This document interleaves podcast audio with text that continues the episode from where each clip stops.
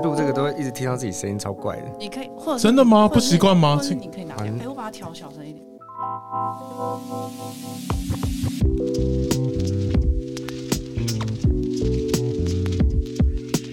阿庆哥最近忙吗？最近有听，因为我听米娅就是那个窗口哦，之前他说他超忙，他说他昨天只跟他讲了一句话。他是在做新的。特效吗？应该说，就是同时会有很多案子接洽嘛，然后我可能就要一直去开会，然后或者是去现场拍片。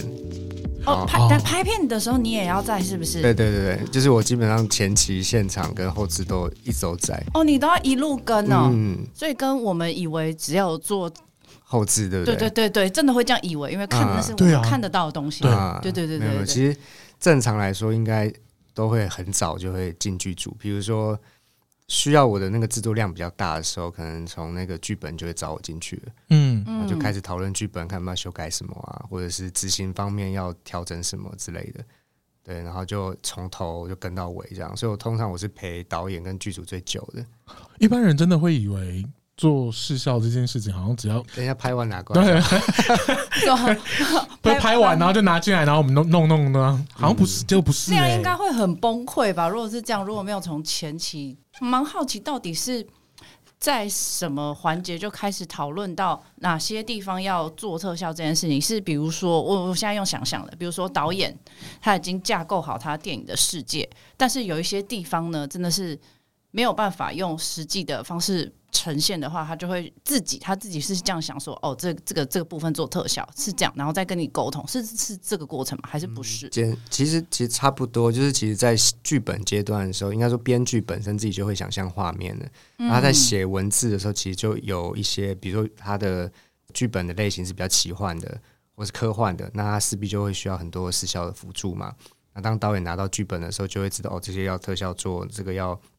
呃，实拍什么等等的，导演自己本身会有一些判断，然后再接着制片会进来啊，或者是会找摄影、美术跟找我进来，我们大家就要一起讨论说这个剧本怎么把文字转影像，它可以实拍还是不能实拍？嗯、其实，在很前面的时候就要开始讨论说怎么去把这些文字执行出来。对，所以在前面应该就会有一些初步的讨论，然后在既有讨论的过程中来决定到底要怎么去制作执行这样。哦，所以其实特效跟美术组是还有导演是一定要一起的，因为有关系到实景跟特效的搭配，这样。应该说，我的角色啊，其实要跟每一个主创都有联系，都要很密切的沟通。因为其实看剧本的内容，嗯，比如说特化也要沟通，造型也要沟通，美术也要沟通，连特化也要沟通。对对，就是特特化是什么？特殊化妆哦，或者现场爆破这种现场特效也要沟通。对，然后现在连武打也都要沟通，现在连武打也要沟通，也有有些细节也是要做特效的。对对对，像像有些安全性的问题，或者说有些演员没有办法实际表现的动作，那可能就是特效来做。你是说你画他一个人，然后做了这个动作？对对对对，哦，真的。像近期的话就是月月老嘛，那像其实牛头马面跟鬼头城这三个角色就蛮多是数位替身，就基本上是全 CG 的去做他们的动作。哦，他们在后最后面在打架的过程中，嗯、打架的，啊，或者是说像咖啡厅有一场，就是马志祥就鬼头城有飞出窗外，嗯、基本上那实拍是没有办法建立的嘛。哦，对，而且要穿透窗户，那这不可能实拍，所以那个就是 CG 做的，嗯，就是完全是特效去做一个假的马志祥，然后飞出窗外，嗯，或者是对，哦、或者说柯震东被摔到地上，那个真的很有危险性的问题，嗯，那可能就由我们这边来执行这样。这个是比较。真的很特效的，对啊，的武打，因为他那个在视觉上那个力道就很很大，就这样蹦。因为毕竟不是每个人都是真子弹，没有办法做到。因为这个这部有一点不是 拍成这样，不是人类。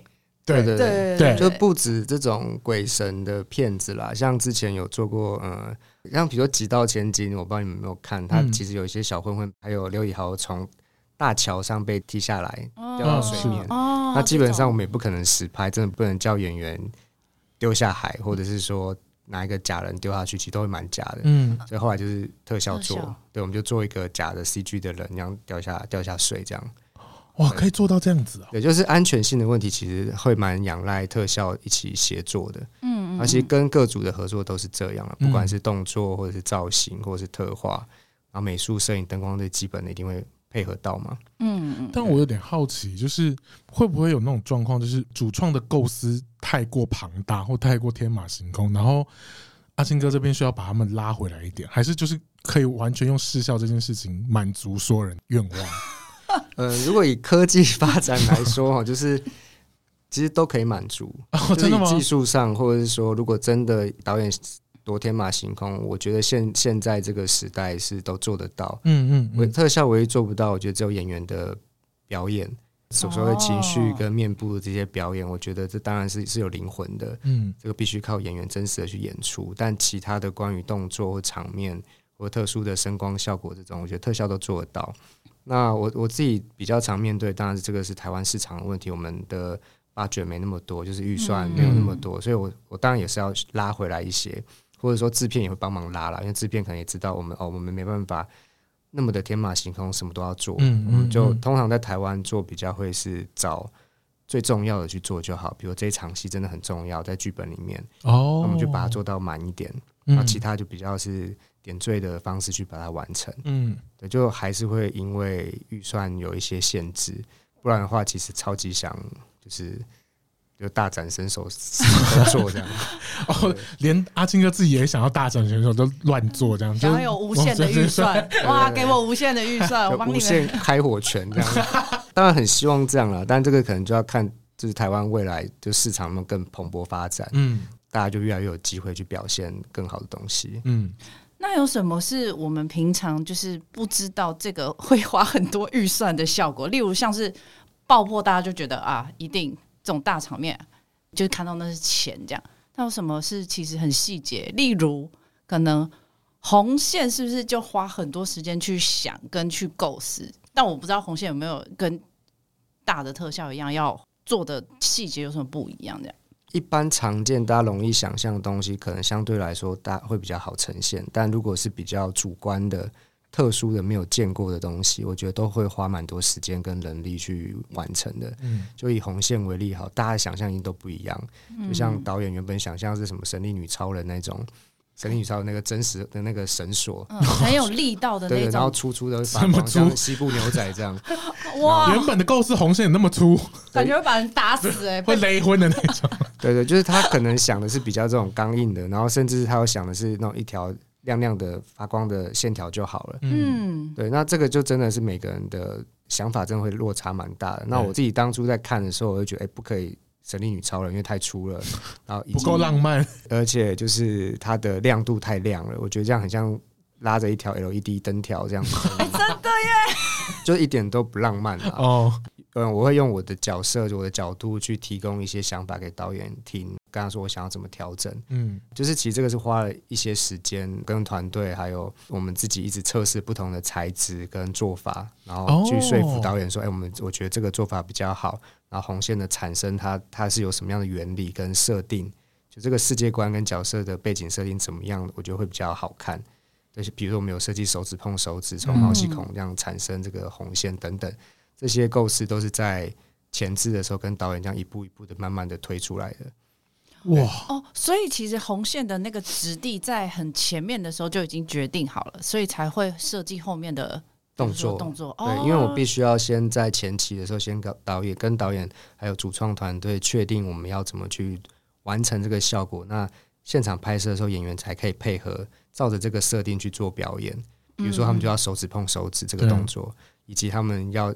想象自己手指牵着一条彩带在跳彩带舞，不然的话，他们可能就会，比如说他们手指可能会有穿透自己身体的问题，就是在动作上，到时候我的效果就做不上去嘛。哦，他是要，比如说，哦，所以他们的动作要做到很到位，才有办法把后制的时候，对对对，哦，所以现场的时候，我我像我就是必须去跟导演还有演员解释一下，到时候会怎么做，跟他们动作上要注意什么。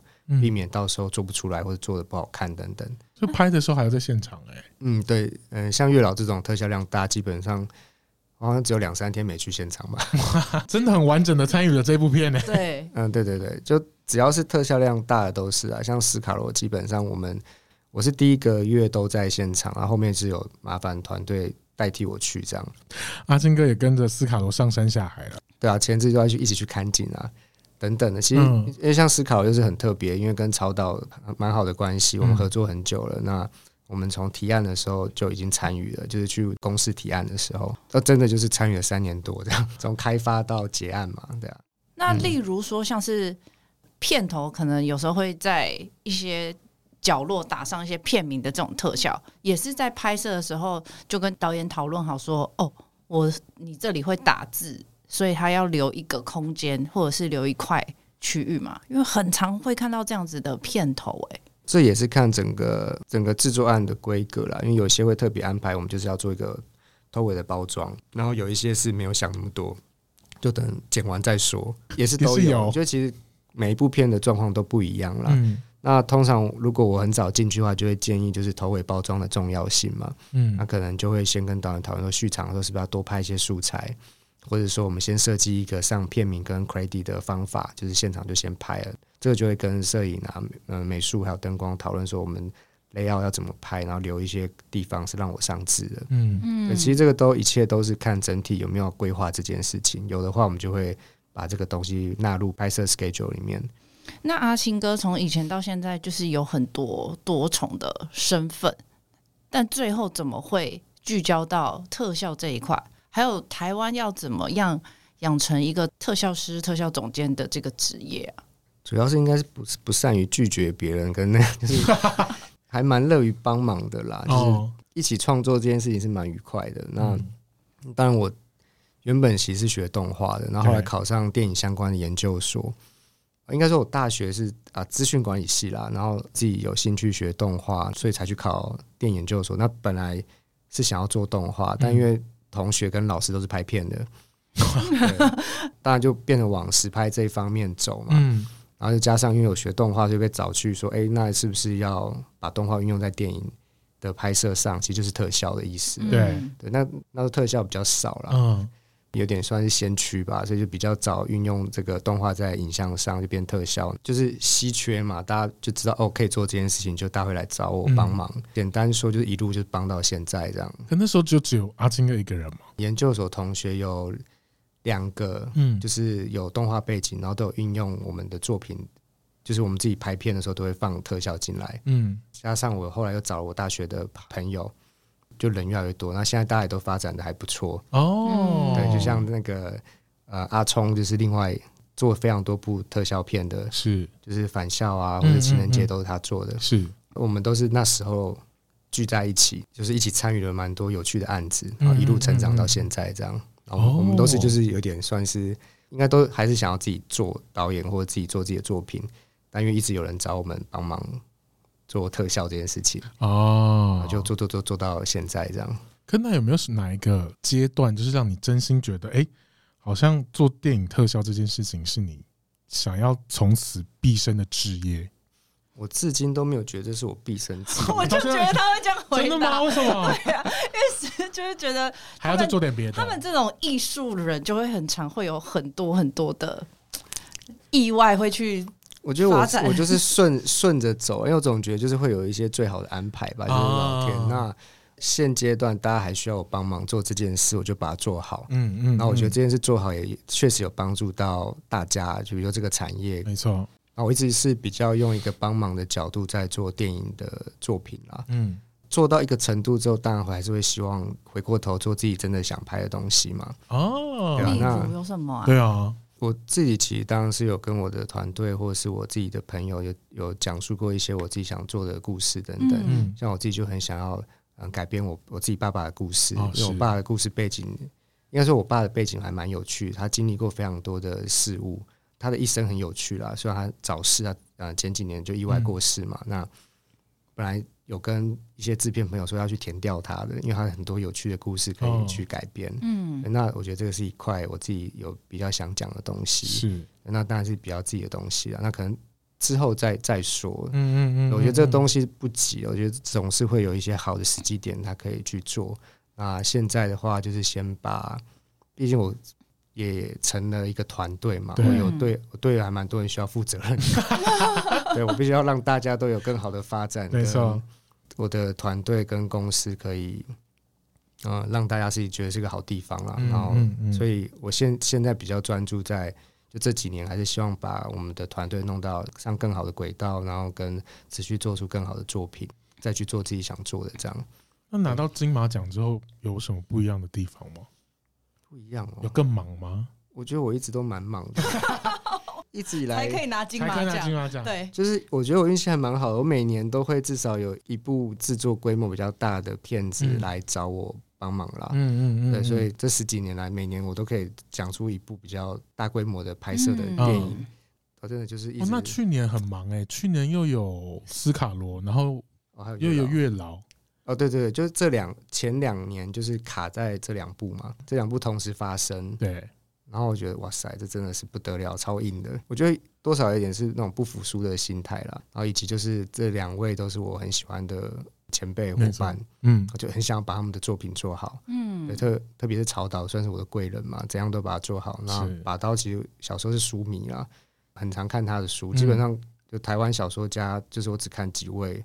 运气还蛮好，我都有跟他们合作到。所以月老的书你本来就有看啊？对，但是好久以前看的。基本上他讲月老说，那好，他跟我讲的时候，我觉得好久以前我都已经忘记剧情。所以等于是全全新的故事的概念。而且我们以前不太爱看他的爱情小说，就是可能就从那个楼从楼下的房客，对，从楼下房客，哎，打喷嚏。我也是看楼下的房客，哎，国中的时候看楼下的房客。国中看，那不会觉得很可怕吗？超可怕的，所以我不敢，就是我不敢再看别本。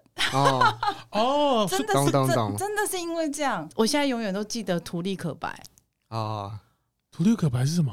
眼睛涂立可白，对不对？嗯之类的，还有很多虐杀的这种。害我忘记我刚原本要问什么，我想起来，我去看你们公司刚峰创意的网站介绍，你们就放了唯一一支短片哦，那个短片非常好看，就是记录了你们从以前到现在做的特效的电影。那个是我唯一整理的一次吧，因为我们其实一直很懒得做网站跟 showreel 这种，好像前几年刚好有个空档，应应该就是 我爸过世那一年，因为无心接案，就是那时候推掉蛮多案子，就是，然后大家觉得好好吧，还是要让大家有点事情做，就有用那个 real 这样。嗯，我觉得那个短片非常清楚的呈现了我们原本不知道特效会呈现在哪些的细节上面。会让一般观众了解蛮多，说哦，连这个地方也要做特效，像是那个温泉的热气。哦，对对对，我觉得这个超棒的，嗯，所以光从这个短片就可以很快的了解到哦，特效放在哪些地方。然后我觉得有一个会更好奇，想要问，就是像是怪胎这种看起来好像没有什么大场面的电影，我觉得唯一想得到我比较用比较多特效，应该是。有一段是比较抽象的，女主角穿着，嗯、对对对对对，嗯、其他地方好像感觉有，可是又不知道找不到在哪。就其实现在的片子啊，就是多多少少都运用到特效，解决一些啊、呃、现场拍摄的不方便的地方，嗯，然后或者无法准确执行的。嗯、那当然很明显的这种刚刚讲的那个谢谢你坠落，那个绝对会是特效场面嘛，嗯。那其他的，比如说一些小动物啦，鸽子、蟑螂这种，也都是特效辅助的，因为我们不太可能 Q 真的鸽子跟蟑螂去做指定的动作。哦、真的吗？对，你你说可以，你刚真的 Q 蟑螂？不是不是，鸽子我可以理解，但呃不是不是蟑螂蟑螂可以理解，但鸽子原来也，我不我以为就可能有一只生活的，然后就是放在、啊、对动物啊，或者是昆虫，大部分都需要特效辅助啦，嗯、除非有什么很强的驯兽师，像月老那一个。阿鲁就是啊，就是狗狗实在太棒了，没错，省了非常多预算在 特效钱。对对对，原本是有抓一块是要做狗的部分，OK。那因为他表演太棒了，然后配合度又非常高，指令又很精准，所以很 OK。嗯，但大部分的片子只要牵扯到动物，甚至是小孩，就只要所谓的不受控，没有办法。最难拍的，对，OK。小孩也要哦，对，有时候也会需要。那这个都需要特效去辅助一些。动作啦，表象思考也是很多动物在在做嘛。嗯嗯嗯嗯嗯，而且思考都做了很多那个年代的才有的，对场景跟动物等等的。要怎么做出那个年代的动物？要去考察很多资料。嗯嗯，就是还好现在很多纪录片嘛，或者是 动物星球频道，动物星球频道，Google 又很方便，这样对吧？现在找资料比以前好找太多了。但现在这个时代算是很方便。那在做视效上面，还是会遇到什么样的困难吗？那最大困难是预算老实说，预算永远是第一大问题啊。那因为其实视效这个东西就是团队建立起来，绝对不是只有我一个人就做得完。嗯，啊，一定是我需要很多很多伙伴一起把，不管是一个镜头或者一场戏，甚至是整部片把它做完，就看内容嘛。是，对吧？那我们永远都是看的是需求跟想要达到的高度，才来决定团队的大小。哦，不是每一次的团队都会一样，就是要看这个案子的这个 project 的大小，然后去决定团队有多少人。月老跟思考就是势必人会比较多。嗯，那像刚刚提到的怪胎或者其他的片子，像最近上映的那个阿修罗也是我们这边做的嘛，就是该死的阿修罗这部片，就楼导的。对，那我们的人手就不会掏太多，因为它毕竟是比较偏写实的。对，然后还要做的可能就是一些安全性的问题，就一样丢那个玻璃瓶，嗯，或是最后那个。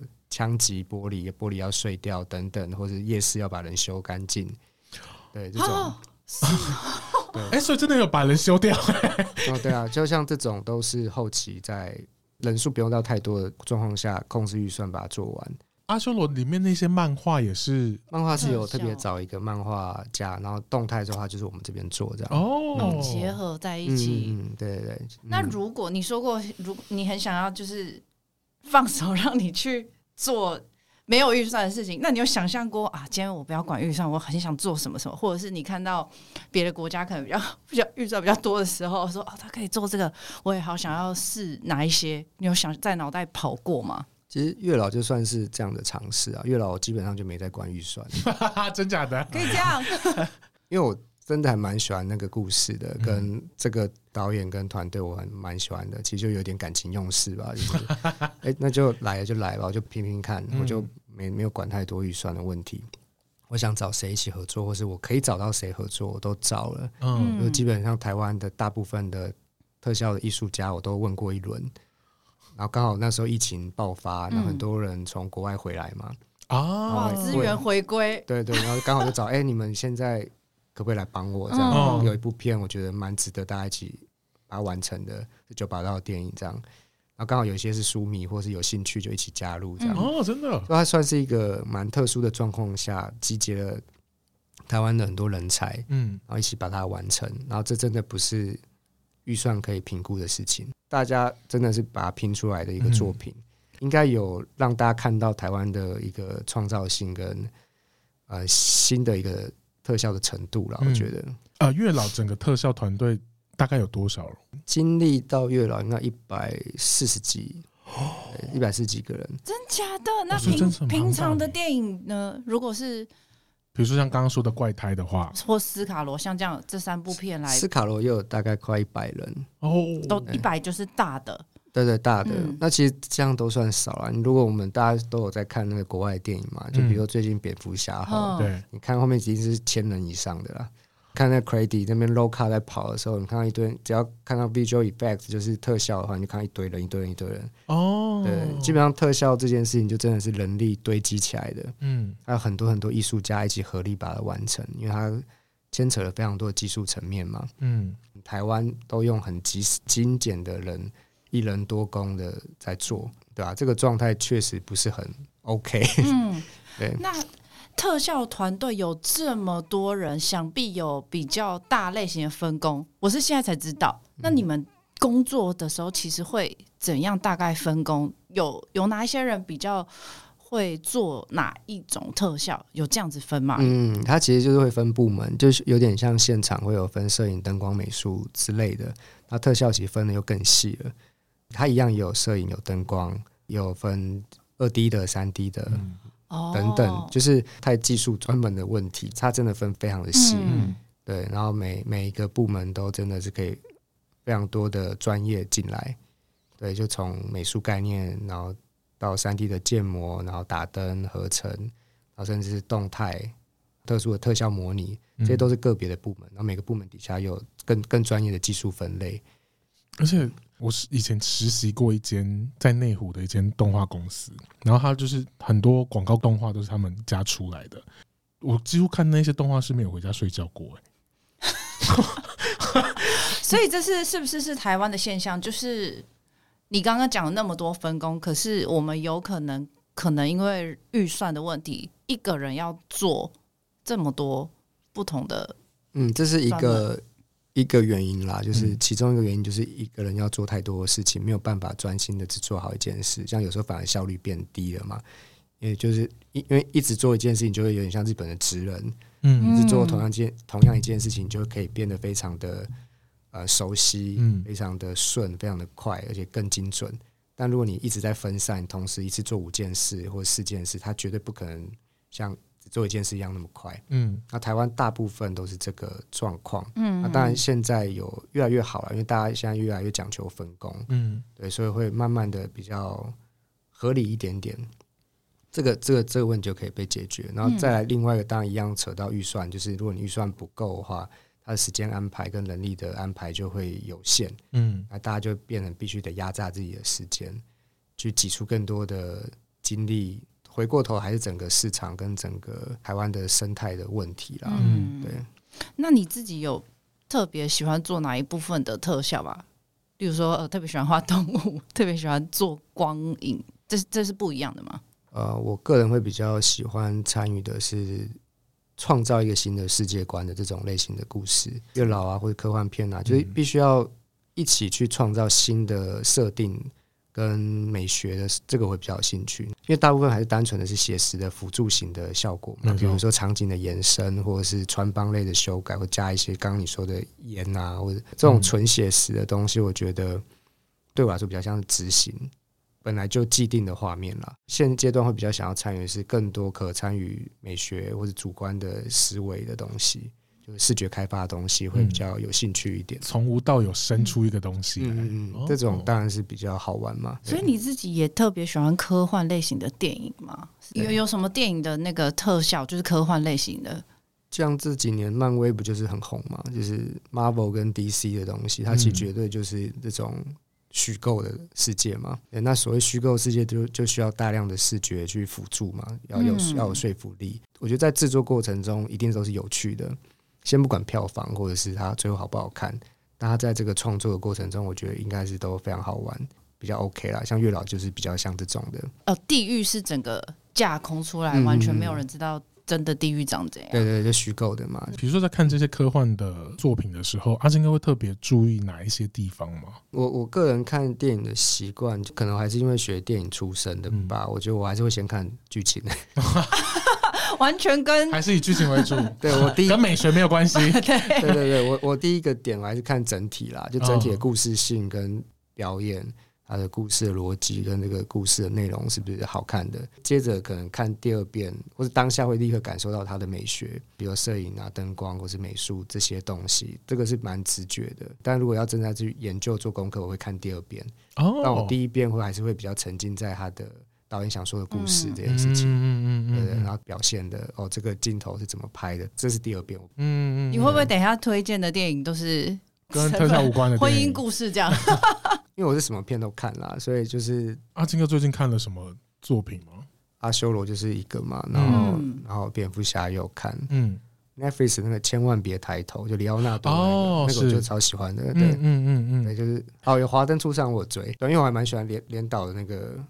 他说他自己的巅峰嘛，我就觉得他 真的蛮厉害的。就像阿修罗，我也我也想推一下，就是嗯阿修罗，我也觉得是楼导这几年来最好看的一部片。这个上次我们访问佩嘉的时候，他就讲过，他就说，我觉得这真的是楼一安这几年最好看的电影。然后楼导就说靠腰啊，他非常的艺术家个性，他很想要讲他自己想讲的，他很坚持。嗯，但他这次有办法用一个比较。我觉得应该算很特殊又有一点通俗的手法去表现他想讲的。我觉得就这个就是他算他突破嘛，我也不知道哎、欸，就是我觉得还蛮高改变，跟以往不太一样。对对，就蛮高兴他拍了一个大家都觉得好看的片啦，哦、应该这样讲啊，对啊，可以把这个故事说给大家听，不是说给自己听。对对对对对，哦、就我真的很怕那么多年来做电影，大部分的导演我都会觉得有时候会觉得有点可惜的点，就是好像。他说的方法跟内容不是大家那么容易吸收的。嗯，啊，当然我们创作在里面，我们在里面一起创作，我们就会懂他要说什么。嗯，但很希望观众也可以理解嘛。对，而不是只有我们自己知道而已。所以就每一部片都希望可以更多人看到。那你比如说，你觉得他们在跟你沟通的时候，你觉得啊，这个是只有我们懂的东西的时候，跟你在做事方面会有什么拉扯吗？因为我个人蛮鸡婆，基本上我都会讲。真的吗？我就说，哎、欸，这个好像会看不懂哦，或者是说，哎、欸，这个这个要怎么样拍会更有趣之类都会提啦。如果这个导演够熟的，或者说他刚好是这一场戏是有有需要我帮忙的话，嗯、我就可以，我就就有立场讲。那有什么是你鸡婆之后，你有记得是啊？他改了修了一下，大家就比较懂。近期的话，可能啊，我就讲月老好，因为毕竟把刀自己有讲设定上的东西，就美学上的，或是像这些红线的动作啊，嗯，或者是一些最后鬼头城的这个怎么跟牛头马面对决场面过程，还有一些设定，其实基本上当然是我们这边有提出来让他做一些调整，他自己也觉得有比较好了。就是我们有设定啊沙子这个元素，先从美术那边提供沙子。他想要在地上都铺沙，然后用玄武岩，那我就沿用 美术指导头哥的这个沙的元素，贯穿在鬼头城跟牛头马面的身上。就是他们出现的时候，就带着地狱的沙来到人间，然后牛头马面就身上都有黄沙，这个是地狱的空间里面的这些沙子环绕在他们四周。那鬼头城的话，就从伤口会流出一些黑沙，因为被它感染到黑色的气息，持续的一些碎块在他四周漂浮等等，就这些设定。跟他们最后决斗的封印的方式，嗯，都是我们这边去提供现场再来拍，这样这种就比较直接的有参与到修改跟推进吧。那像曹导对于美学或是整个视效上面，他会有他什么样的？我觉得曹导跟我的合作又是另外一种模式。哎，我觉得曹导对我来说简直就是一个父亲的角色，他就是他就是对我真的还蛮好的，他就会任我发挥吧。他会提供他觉得他想怎么做，但他他是真的是给很大的方向，嗯，然后我就会就直接划分镜啊，或者跟他讲说，我觉得想怎么拍，基本上只要是预算跟团队可行的话，他就会顺着这样拍。他还蛮愿意接纳我这边关于场面的建议，嗯，对吧？就每个导演跟我的合作的模式都不太一样。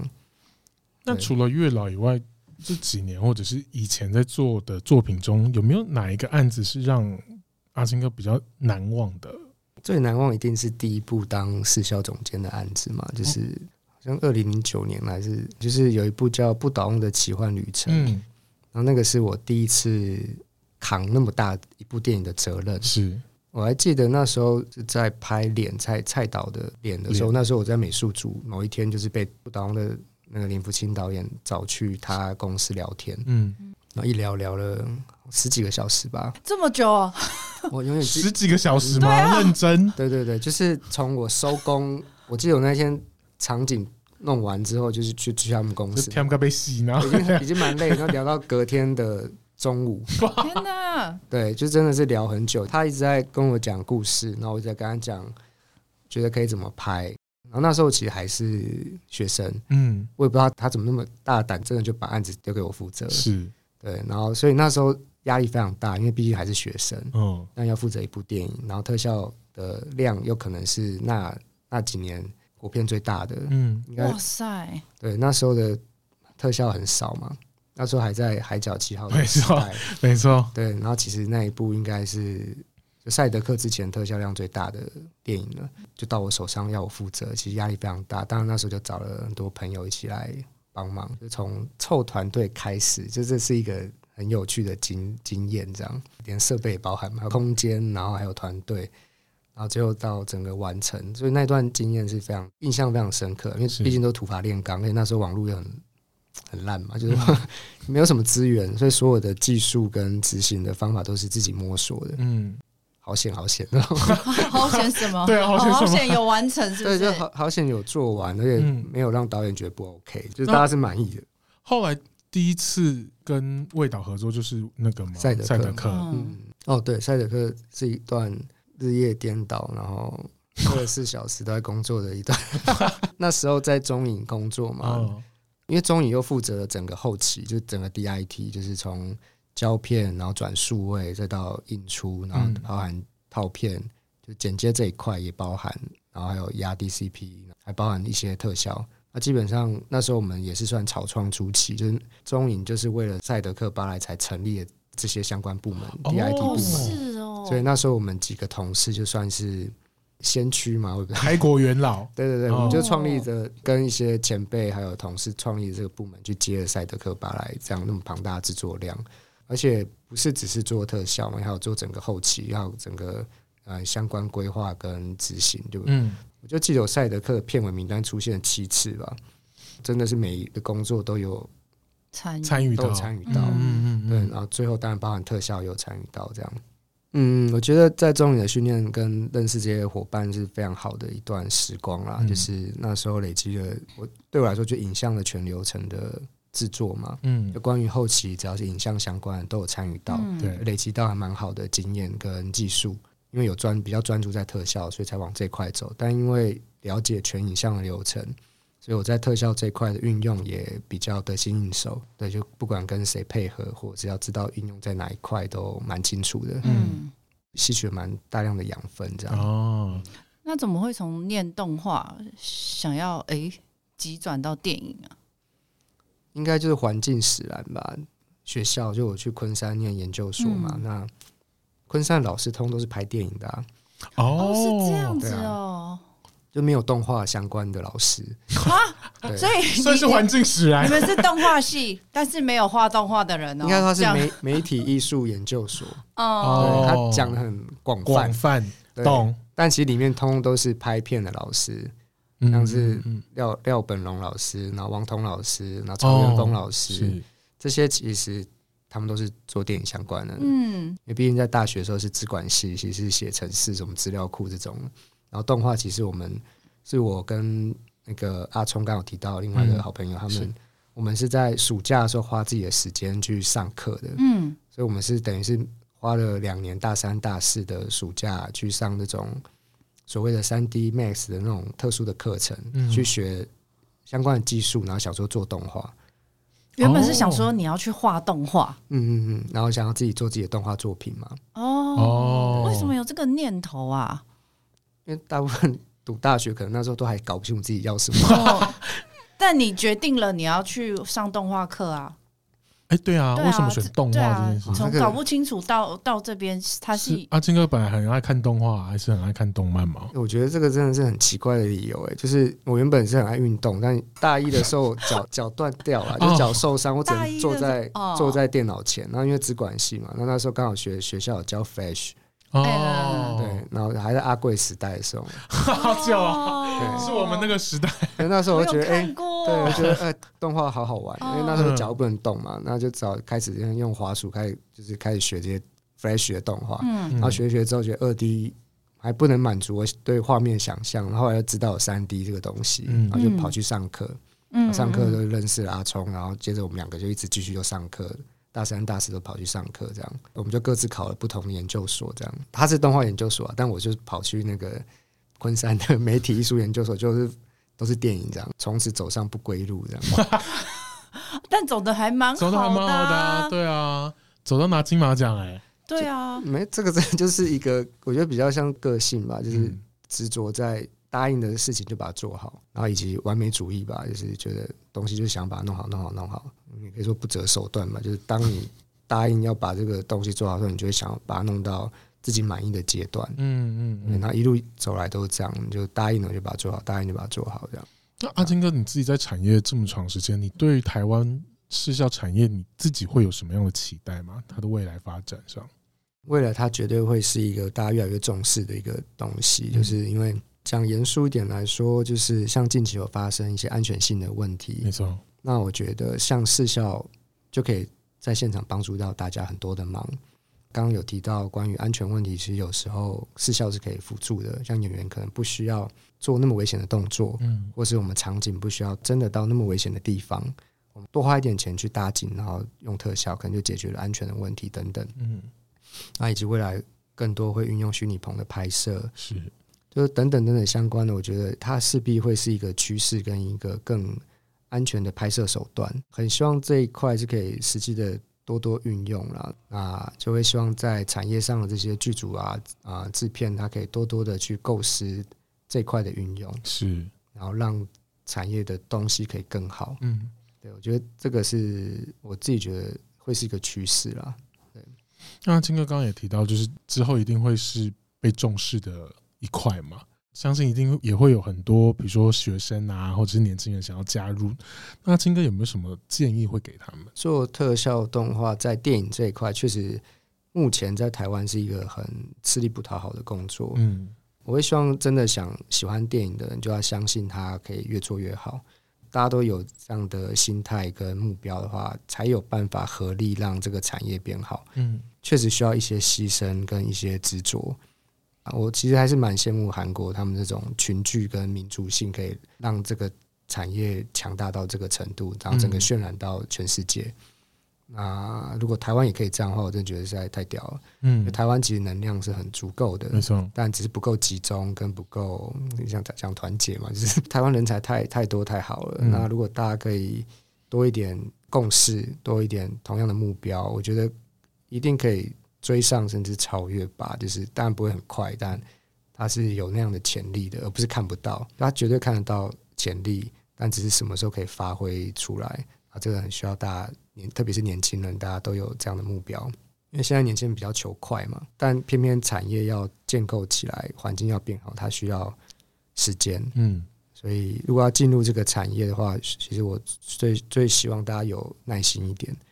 多给一些时间，多愿意尝试一下，才会有比较好的未来啦。嗯，哇，我觉得这个当结尾好振奋人心哦，因为我们可能常常都会觉得是台湾不够好，可是你刚刚那段话让我真的觉得，哦，其实我们是很棒的，嗯，只是我们需要时间，需要多一点团结而已，但我们能力是足够的，嗯，真的，我觉得一定足够，我们是缺经验、缺机会而已。嗯，好。今天，谢谢 谢谢你，阿青哥，谢谢阿青哥。